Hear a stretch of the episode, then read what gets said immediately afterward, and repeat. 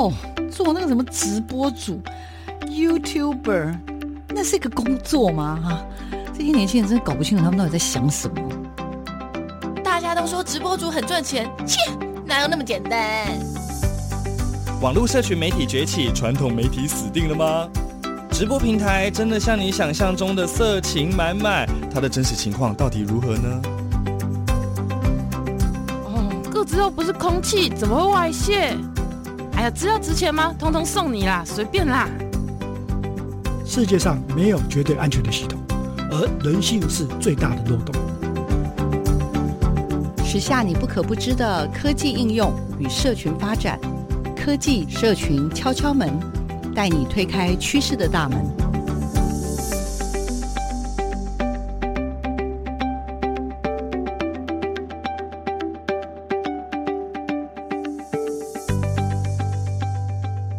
收音机前面的听众朋友，大家早安！各位空中的朋友们，很开心大家又在空中一起来进入科技跟社群的新世界。那今天呢，我们想为大家要进行的什么样的主题哈？那因为真的非常非常多的听众朋友就会跟我说：“小黄老师，你怎么那么厉害啊？到处去哪里上天下地的找出这么多？”很特别的人物呢，我也要特别特别的感谢我的呃，不只是我们的听友们常常自推或者是推坑好朋友来上我们的节目，或者是我身边的家人哦，他们常常说，哎，你的这个科技社群节目好像很适合职人们。那今天呢，为大家邀邀请的呢，就是我自己也觉得很特殊的一个行业。那虽然虽然我们这个节目从开播到现在超过两年了，我们常常介绍各式各样的资讯方面的专家。那今天呢，我要为大家介绍的呢，我自己觉得这位专家很不容易。为什么？因为这位专家呢，他在台湾的资讯方面的这个科系毕业之后呢，其实他呃也有机会在公部门服务。公部门服务的时候，有机会出国去呃深造，完成了他的博士学位之后呢，回来在台湾继续在公部门服务之后，也到大学服务，然后又在这。八年左右呢，他转进了所谓的我们最最最现在最热门的叫做证券行业了哈。在这个证券行业当中呢，这个呃协助着台湾就是非常多的这样子的一个所谓的交易上叫做风险管控的一些整个产业的推进。那在这次预访的过程当中，其实我读了一些资料。那关于今天的受访者，这位受访者呢是康和证券的资讯长兼执行副总张志坚张副总啊。那读了他的资料之后，我真的是。非常非常的佩服。那当然也要话说从头，就是因为小黄老师呢，就是我年轻的时候呢，我曾经也在证券业担任过广告企划的工作。那当时我的身边就有非常非常多这个行业证券方面的同事。那我就发现说，哇，证券这个行业哦，真的是每天交易的资讯很多，每天都要跟数字 交朋友的行业哈。呃，在这个行业里面呢，在这。二三十年当中，有了非常非常大的一个呃转换。我想大家都理解，在科技跟资讯快速的发展之下，整个这个行业里面有了翻天覆地的改变。那小黄老师刚好在这半年一年当中呢，也开始诶重新接触了资讯或者证券这样的行业之后呢，发现哇，变化实在太大了。那这个。太大的原因也是因为拜这些科技跟网络的快速发展，所以我们现在所看到的呃证券这个行业的整个的交易的机制呢，也有了非常大的转变。那这些转变，我觉得呃就是靠着这些专业的伙伴们一步一脚印的完成。那今天邀请的这位张志坚呃张副总呢，我自己会觉得算是很难能可贵，因为呃这位张副总也不是只是。呃，行业里面的专家，那很重要的是，他也曾经在学校里面教学过。所以，当我听到他的很多在整个这个推进的系统的推进上面，我真心的感受到是一个呃很执着、很用心的，像是学者一样的，愿意一步一脚印的完成。那到底他怎么样把这一路上这种所谓的资讯系统研发的这个过程哈、怎么样完成，然后又。帮这个所谓所服务的这个公司呢，创造了超过百倍以上的这样子的一个效益。今天就让副总自己来跟我们好好聊一聊。那我们今天呢，要为大家邀请到的就是康和证券的资讯长兼执行副总张志坚张副总。那我们也请张副总，也是张老师呢，跟听众朋友打个招呼，也跟大家简单的自我介绍一下。各位空中的朋友，大家好。嗯，黄老师好，我是康和证券张志坚。我自己是美国西北大学呃资讯科学博士。那我回来以后，呃，曾经呃服务过中山科学研究院，那也在呃几个企业待过，比如说国内的趋势科技，然后还有呃美国做那个呃半导体软体的公司待过，然后啊、我在大学任教过九年。然后大概在七年半左右，呃，因缘际会啊，我又回到业界，就回到那个证券金融业来服务。呃，谢谢副总的 介绍。刚刚大家有发现吗？就我说的，呃，我们的副总呢，就是人家常常开玩笑说，哎，小黄老师你好斜杠啊，你好会跨领域哦，一直跨跨跨跨过去啊。那所以当我当时呢开始研究张副总的时候，我就觉得，哎，有点有趣。那有趣之外呢，今天在预访的时候又再跟副总再多聊一点，就想说，哇，不得了了，这个副总呢，其实。他是张老师，因为刚刚有跟呃听众朋友有注意听的话，就听到老师呢，其实在文化大学的资工系呢也担任副教授哦，教书时间长达九年，然后在八年前的时候进到这个康和证券来担任资讯长跟执行副总。那刚刚我也跟听众朋友报告了一下，当年的我们呢，其实我们会有所谓的营业厅啊，就一般要买股票的人一定要到营业厅来，然后跟你的营业员。说我要买什么股票，然后呢，营业员呢接了单之后呢，再进行所谓的 key in，打进去之后呢，可能等一下才会知道哦，有买到吗？还是没有买到吗？类似像这样。但是我最近发现整个环境也不一样，所以刚预防的时候，这个副总就跟我聊说：“小黄老师，不好意思，现在人家可是不流行这种叫什么人工下单，还是什么 key in 啊，什么等等，反正这个变化就是很大了。然后现在因为有 APP，所以就都是叫做。”电子下单那一类的了哈，好，我们就来让副总跟我聊聊这个发展史，大概简单跟我们听众朋友分享一下好吗？黄老师刚刚讲的 那一段历史嘞，就透露出来我跟黄老师的年纪了。其实应该是四十年前，台湾的股市大概就整个起来，就是大概民国七十几年的时候啊，兴盛起来。那那时候呢，的确像黄老师讲的，就是你必须要到营业厅，然后或者说你打电话。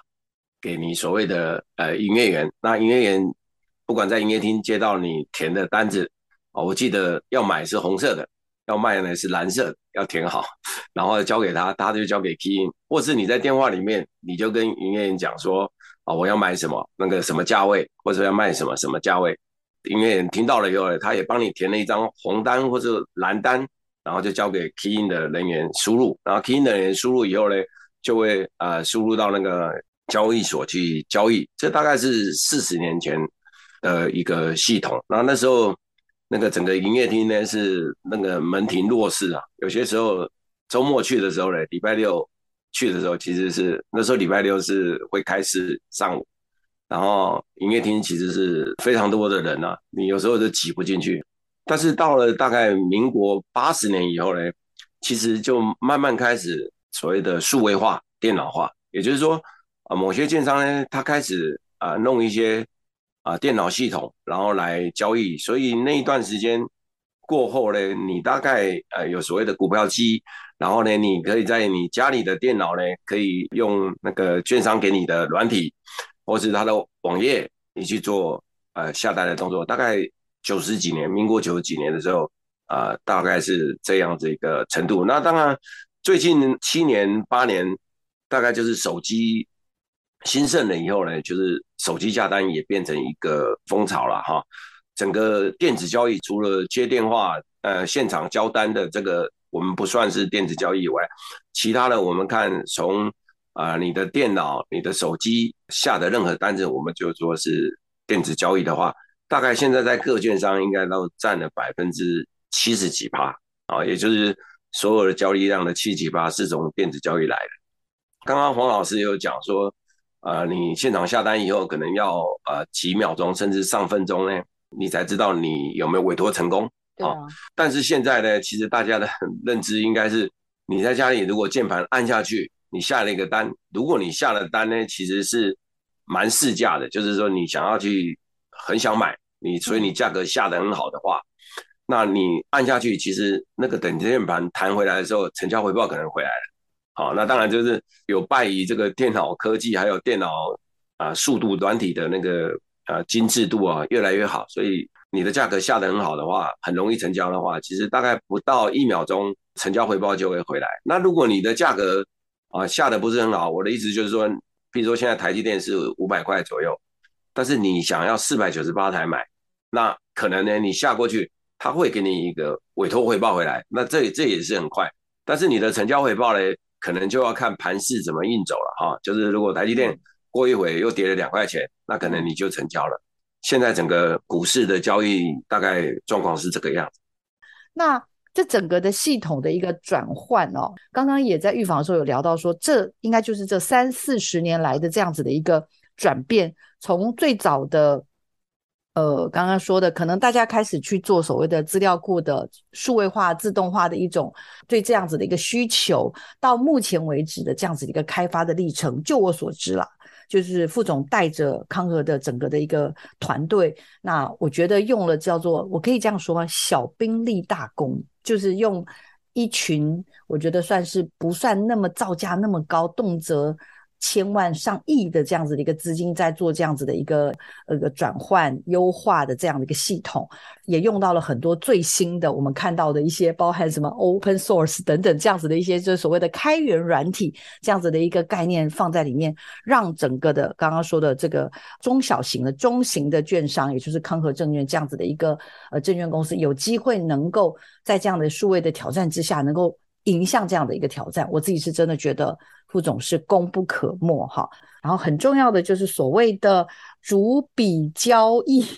一种所谓的相关的系统，请副总呢帮我们用比较浅白的方式跟我们解释一下，到底副总你进入康和证券之后呢，你所接到的挑战跟任务到底是什么？然后你又如何的完成？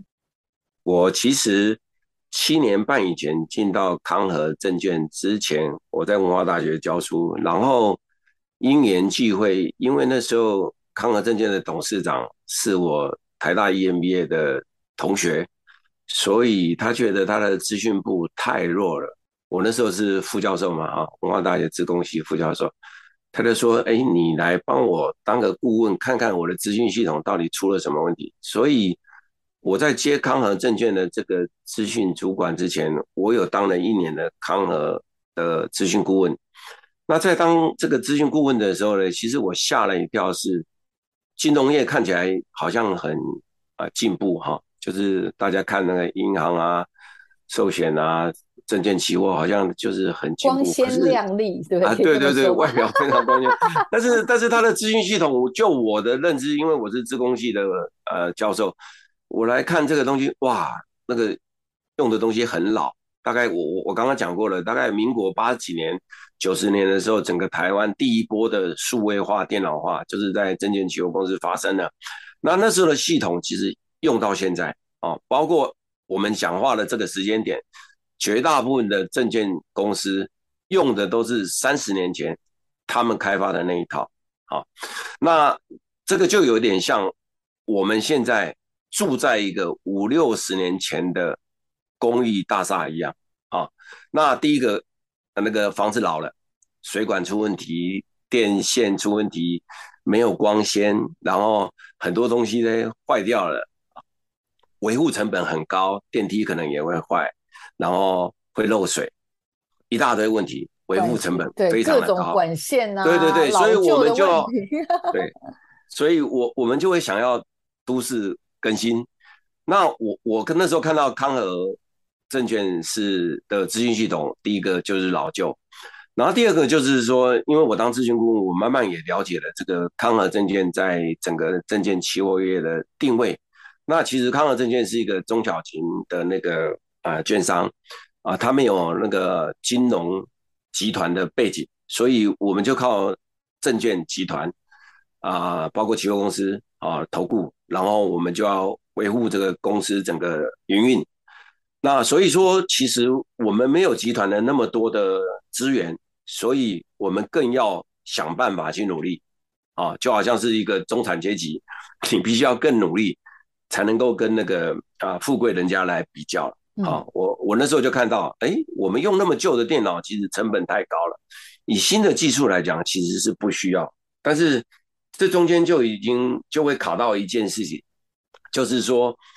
那个资讯系统的软体啊，换硬体其实是大概七八年都要换一次，所以换硬体是一直会更替的。嗯，啊，从二三十年前大概七八年就会换一次硬体，但是软体一直没有换。那个软体呢，就是很久以前啊、呃，有一种语言叫做 COBOL 啊。那在那个三四十年前，我们第一个电脑化呢，绝大部分的系统都用 COBOL 写的。我一定要说，我不，我没听过这个软体。啊，是是是。刚刚聊天的时候，那个有人跟我讲说，他大学学的就是这个这个语言。尴尬了。所以你，有刚副总跟我说。小黄老师，不要担心，你到现在还有工作。你如果现在愿意乖乖来写 COBOL，你还是可以找到工作。害我想哭。好，差走，岔走。真真的在券商，你还是找得到工作，啊、就是还是有写 COBOL 的。好了，开玩笑。这个旧系统对我们来讲比较昂贵啊，就是像我刚刚讲的，就是其实你可以把它想象是五六十年前的那个工艺大厦，很好用，很华丽，很好住，住得很舒服。如果我们住到五六十年后，它其实是要都根的。那我们的资讯系统也类似这种状况，但是资讯系统比较复杂的地方就是，现在大家很怕去改这个软体。那我想大家记得，大概两三年前有一个人寿公司，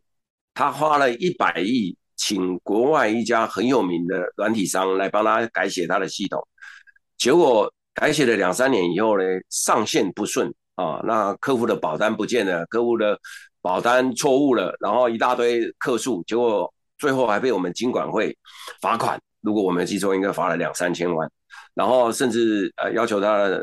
他的那个高层呢要负责下台这样。所以系统的转换其实不是那么容易的啊，资讯系统的转换不是那么。然后另外我也要再讲强调，就是金融业基本上分三块：寿险、银行、证券期货。那这个以资讯的交易速度来讲。证券期货要求的是最高的，比如说我们在保险业，如果五分钟你上线或是用手机，你可以搞定你一个保单，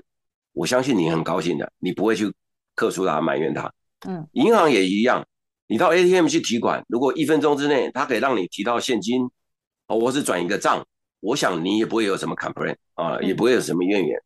但是如果证券交易，我今天按了一个键，你一分钟以后才回复我。我想这个客诉就来了啊，就像我们刚刚讲，你基本上那个键盘弹起来的时候，回复已经回来了，这个还是现在的速度要求。证券呢，其实它的资讯系统回复的速度是要这么快的啊，所以刚刚黄老师有讲说啊，我们其实是用毫秒来计算，就是千分之一秒来计算你这个交易的速度啊。那这样子的速度这么快，你要去改它，然后要把它换掉。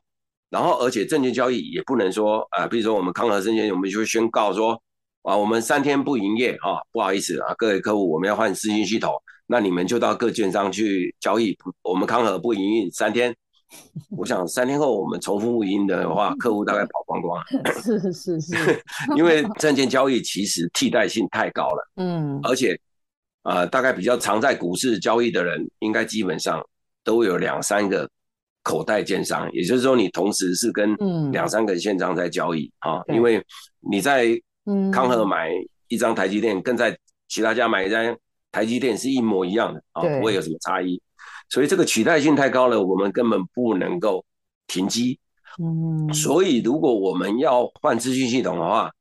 应该是类似一个这样子，就是你的心脏有问题，医生跟你讲说你要换个心脏，嗯，但是你跟医生要求说，哎。医生，你可以换我的心脏，但是我要正常上班。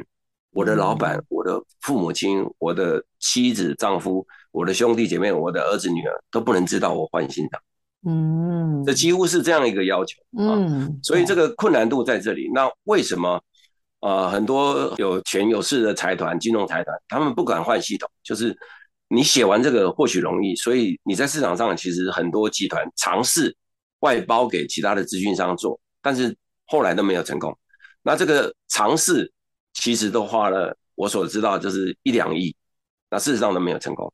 所以我那时候在当顾问的时候，我就想说，其实以康和来讲，它的啊、呃，因为后面的呃背景就是资源比较少、嗯、啊，那我们如果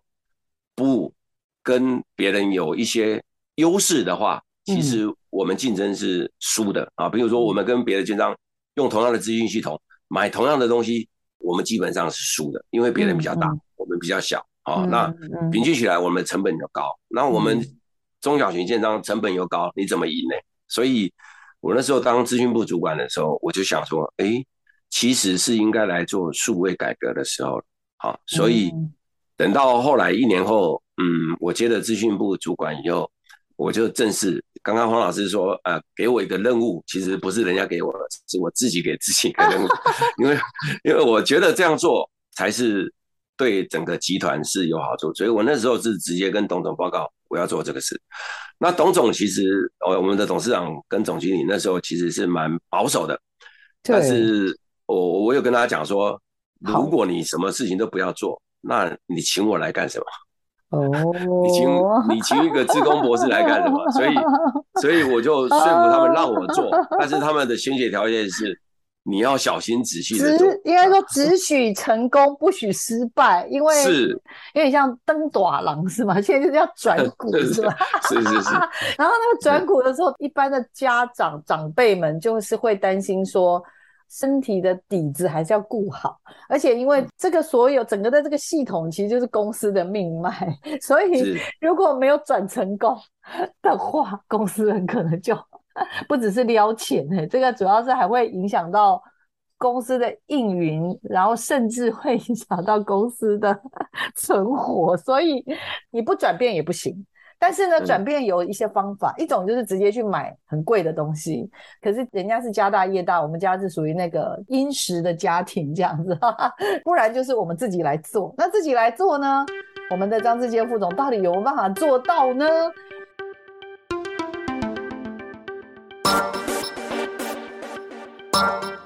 生活中有哪些科技知识与应用呢？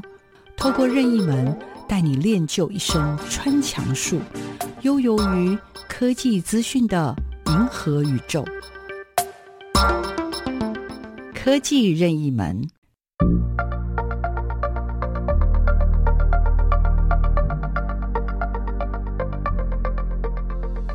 大家好，我是康和证券的张志坚。那我们谈到了很多电脑的速度，那就会想到说它的计算单位是什么？那我们人类大概就是年啊、月啊、日啊，然后甚至小时，然后分钟、秒数，我们人大概能感觉的就是秒了哦。那如果几分之几秒，那你还能够感觉，那你是很厉害的。但是以现在电脑的速度来讲，基本上它的秒数其实是更为精密微小的。那比如说我们常常用的 ms，就是我们的毫秒。那毫秒呢，就是千分之一秒；另外一个就是我们的微秒，它是两个千分之一啊，就是千分之一的平方。再来下一个呢，就是纳米秒，十亿分之一，也就是千分之一的三次方。那这个是大概现在电脑会用到的那个计算它的秒数。那当然还有更下面的，那那那个已经是超级电脑了。这样子，各位听众朋友，是不是可以了解不同的时间的精密单位？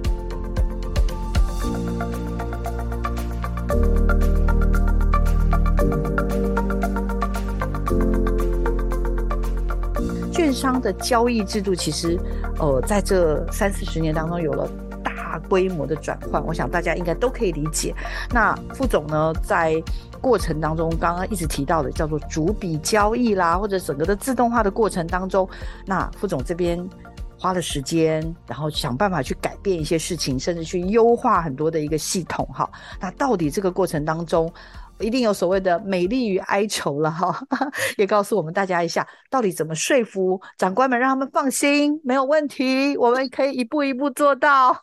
然后呢，在这过程当中，又怎么样去完成了真的这个让人又觉得有趣、很刺激、很有成就感，但是一定是爆肝的一个过程。来，赶快请副总跟我们继续分享下去。刚刚黄老师提了一个名词，叫做逐笔交易。那我想，呃，我们听众可能有人有做投资的，那什么叫做逐笔交易呢？事实上，逐笔交易呢，啊、简单的讲就是说，你的卖单买单一到这个交易所，他马上去帮你撮合，那只要有适合的价格，也就是说买卖价是一致的，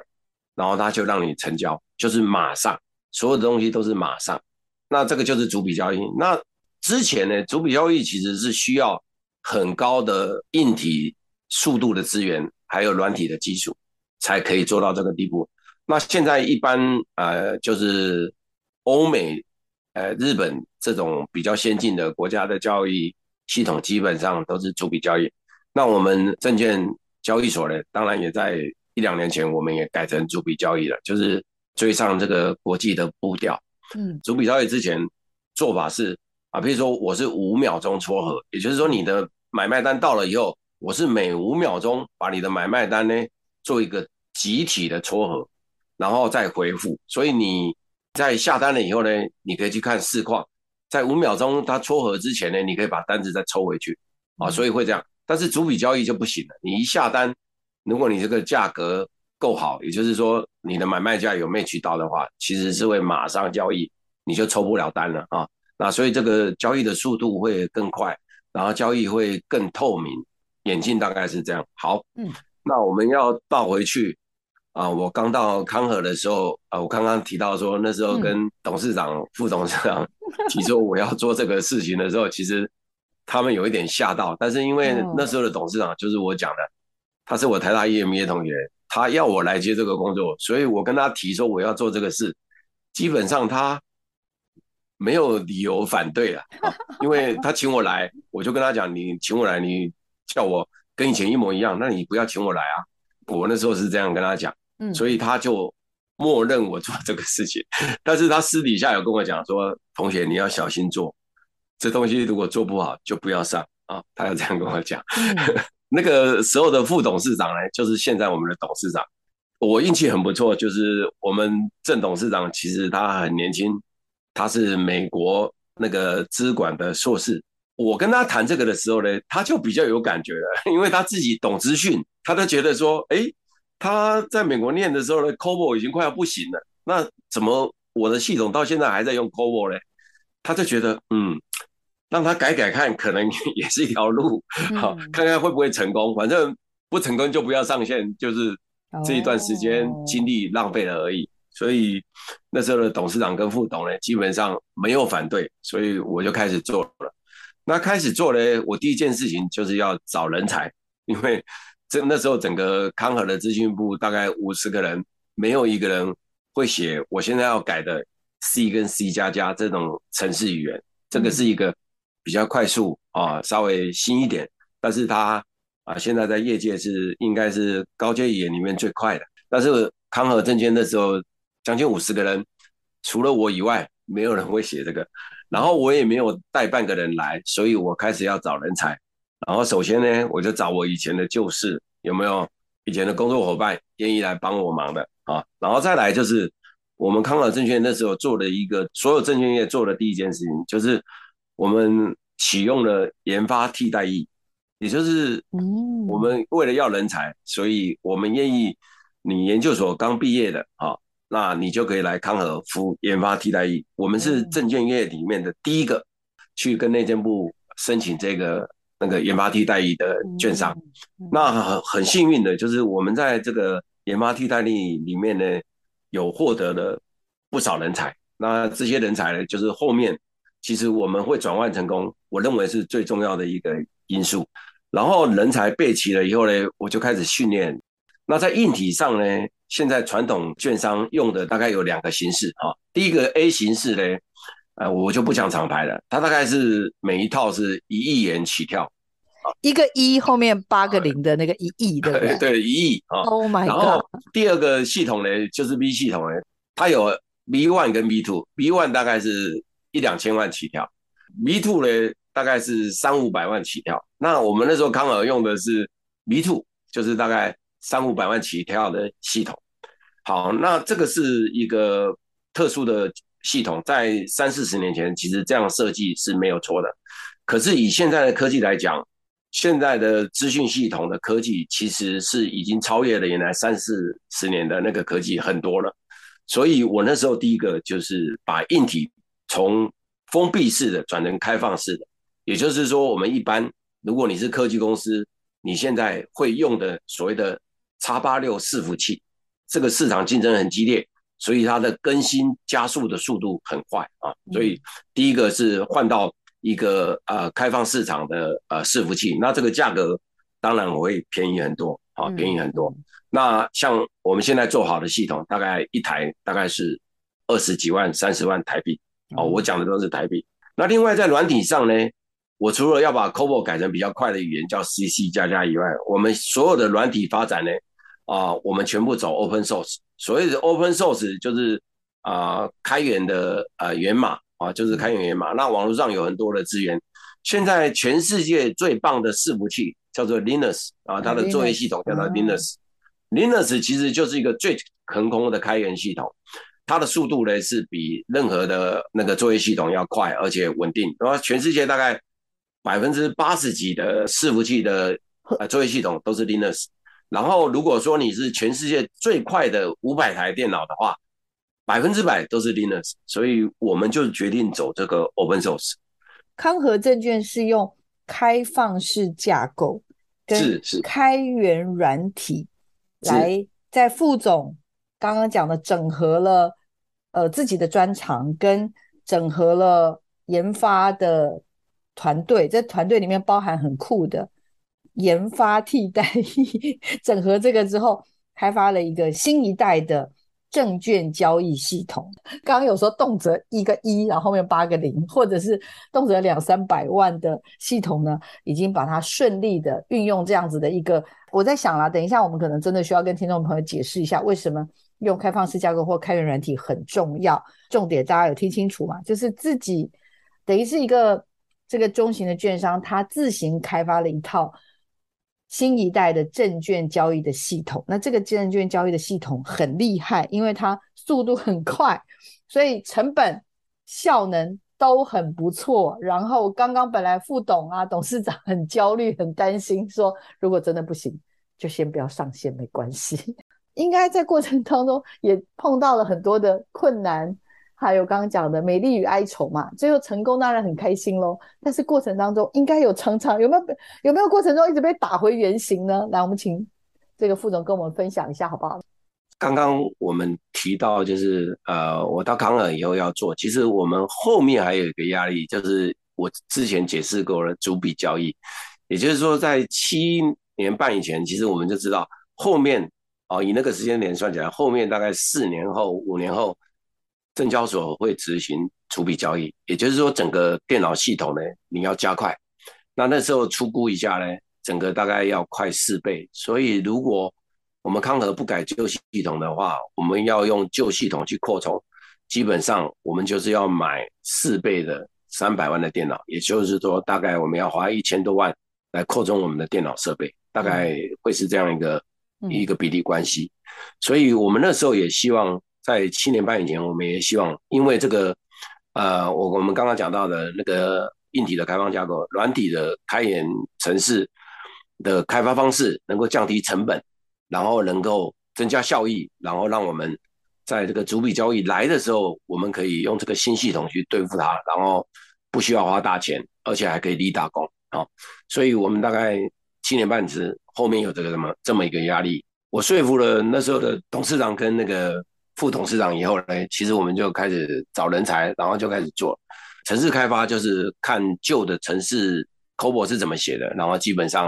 啊、呃，我们就把它转过去。然后我那时候呢，就试了很多方法，希望能够自动化，就是怎么样自动化把 COBOL 改成 C 啊。然后也试了网络上的一些 solution，嗯，结果都没有成功。那自己也写了一一些东西，也没有成功啊。刚开始的时候就是。写一些类似那个编译器的东西，然后希望把 COBOL 直接编译成 C 也没有成功。嗯，这个大概花了三个月时间，然后一边找人，然后一边我自己试。后来我就想了一个办法，就是我可以看完 COBOL 以后，我懂了以后，我觉得 C 应该是怎么写，我这样子用人工的想法，然后把它写成程式，这样可不可行？后来发现这个方法比较可行，所以我就写了一个我们叫做 converter，就是转换器。写完以后呢，你把 COBOL 的程式丢进去，其实基本上它会把它吸程式写出来啊。那这个当然在我转换的过程里面就加速我们的进度。那后来我找进来了很多优秀的成员呢，他们也都科技替代役，对不对？对对对对对，研发替代役，他们也都帮我啊继续 maintain 这个城市，然后让 COBOL 转系的事情可以做得又快又好。所以我们就基本上。一边人工一边自动这样子转，然后再用人工去把呃没装好的修订完毕。比如说在 COBOL 里面呢，他们有资料库的观念，但是它有一些比较特殊的资料档。那在新的科技里面呢，是可以用资料库的，所以我们就把它转成资料库。这边呢，我们没有直接翻译啊，没有直接嗯翻成 COBOL 的样子，而是把它的档案变成资料库管理，这样以后。速度会比较快，嗯，那我们大概做了两年半，雏形就做好了，也就是说，整个基本上做好了，那开始测试，那开始测试到上线这段时间才是真正的挑战。那我们那时候做的事情就是第一个，呃，我们大概七八个人，就是做这个系统的人跟我，我们自己下单就下新系统，然后我们在前面呢就用了一个分配器，就是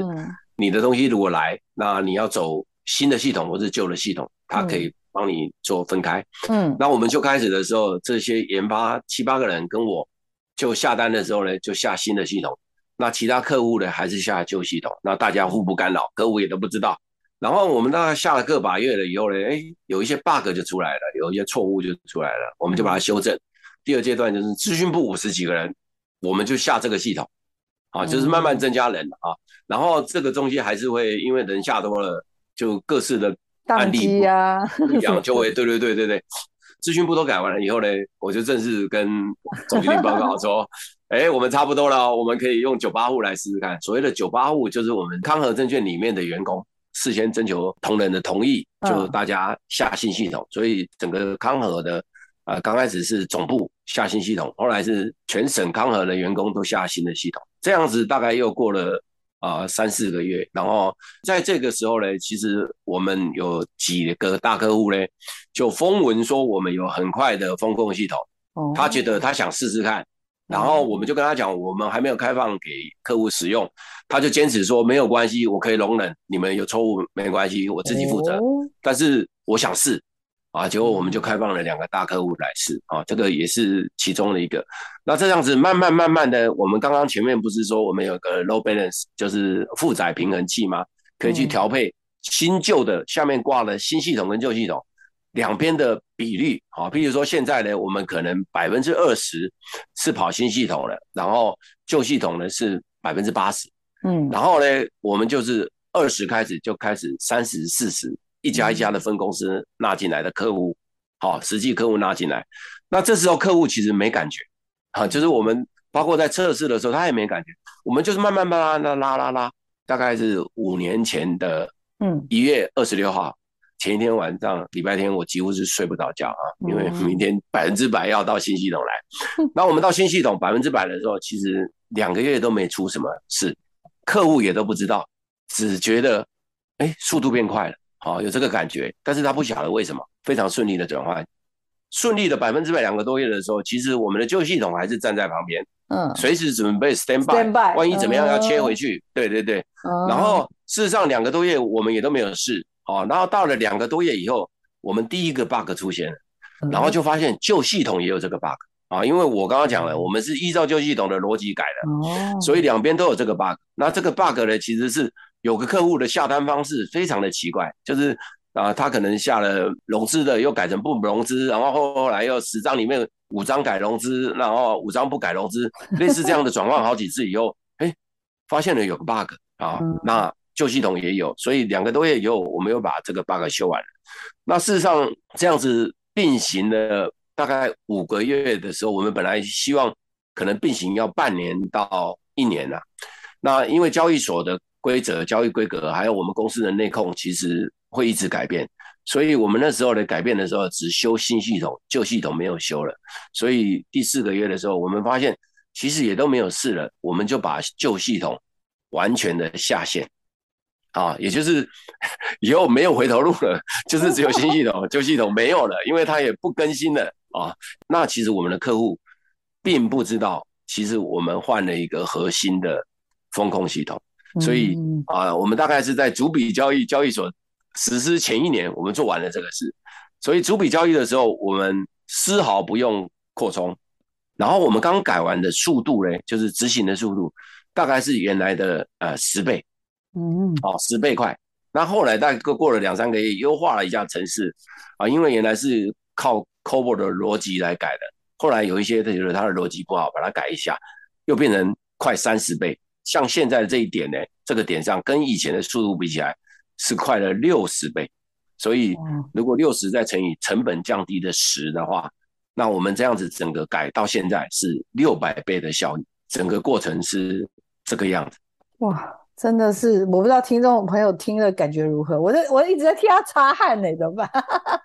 我好像完全可以体会那个副总那种，你知道吗？又期待，但是又很紧张。可不可以跟我们分享一下？你觉得？你觉得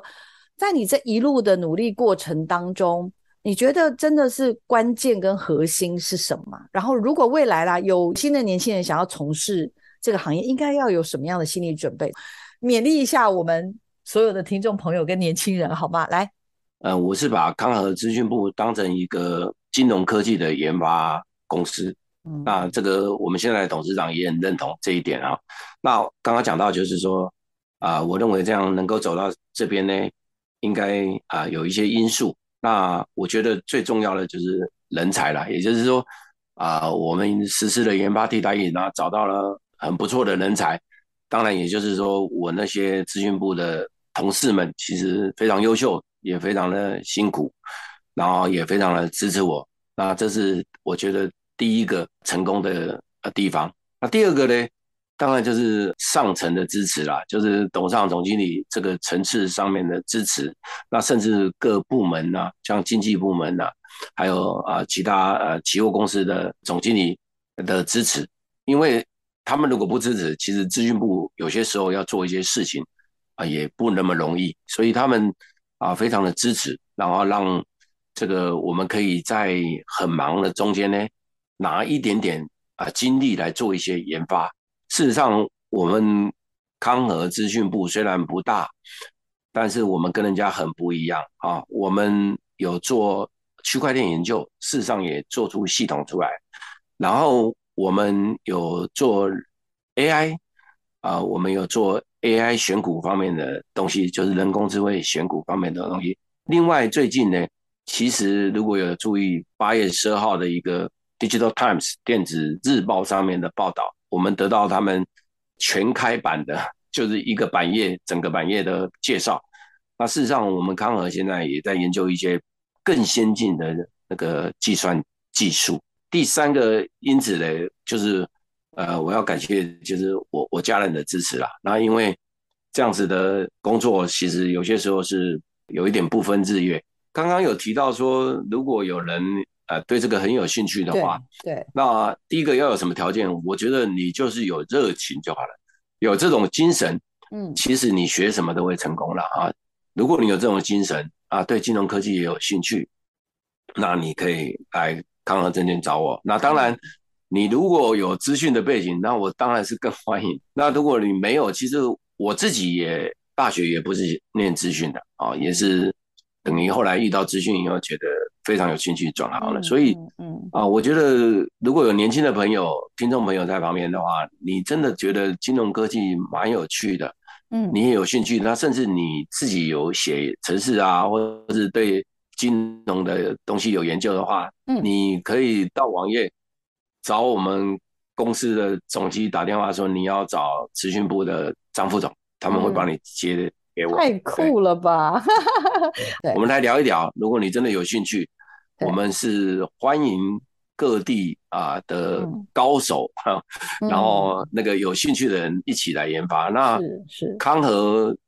这个证券不大，但是我们的资讯部呢，其实是很不一样，完全感觉得出来，就是那种就是可能不是只是说我把系统维护好就好了，他还有蛮强大的研发的精神。我觉得在这个心念上面真的是还蛮，我自己听起来觉得蛮动人的。以一个金融科技研发这样的一个角色在公司里面，然后也自诩自己是一个这样子的一个角色。当然，最重要的推手就是张副总了哈。那刚刚有说要成功，绝对不是一个单兵作战，需要有好的团队，所以要信任。对人才要重视，然后有长官的信任，有横向的整合，所以就能够创造出一波又一波的。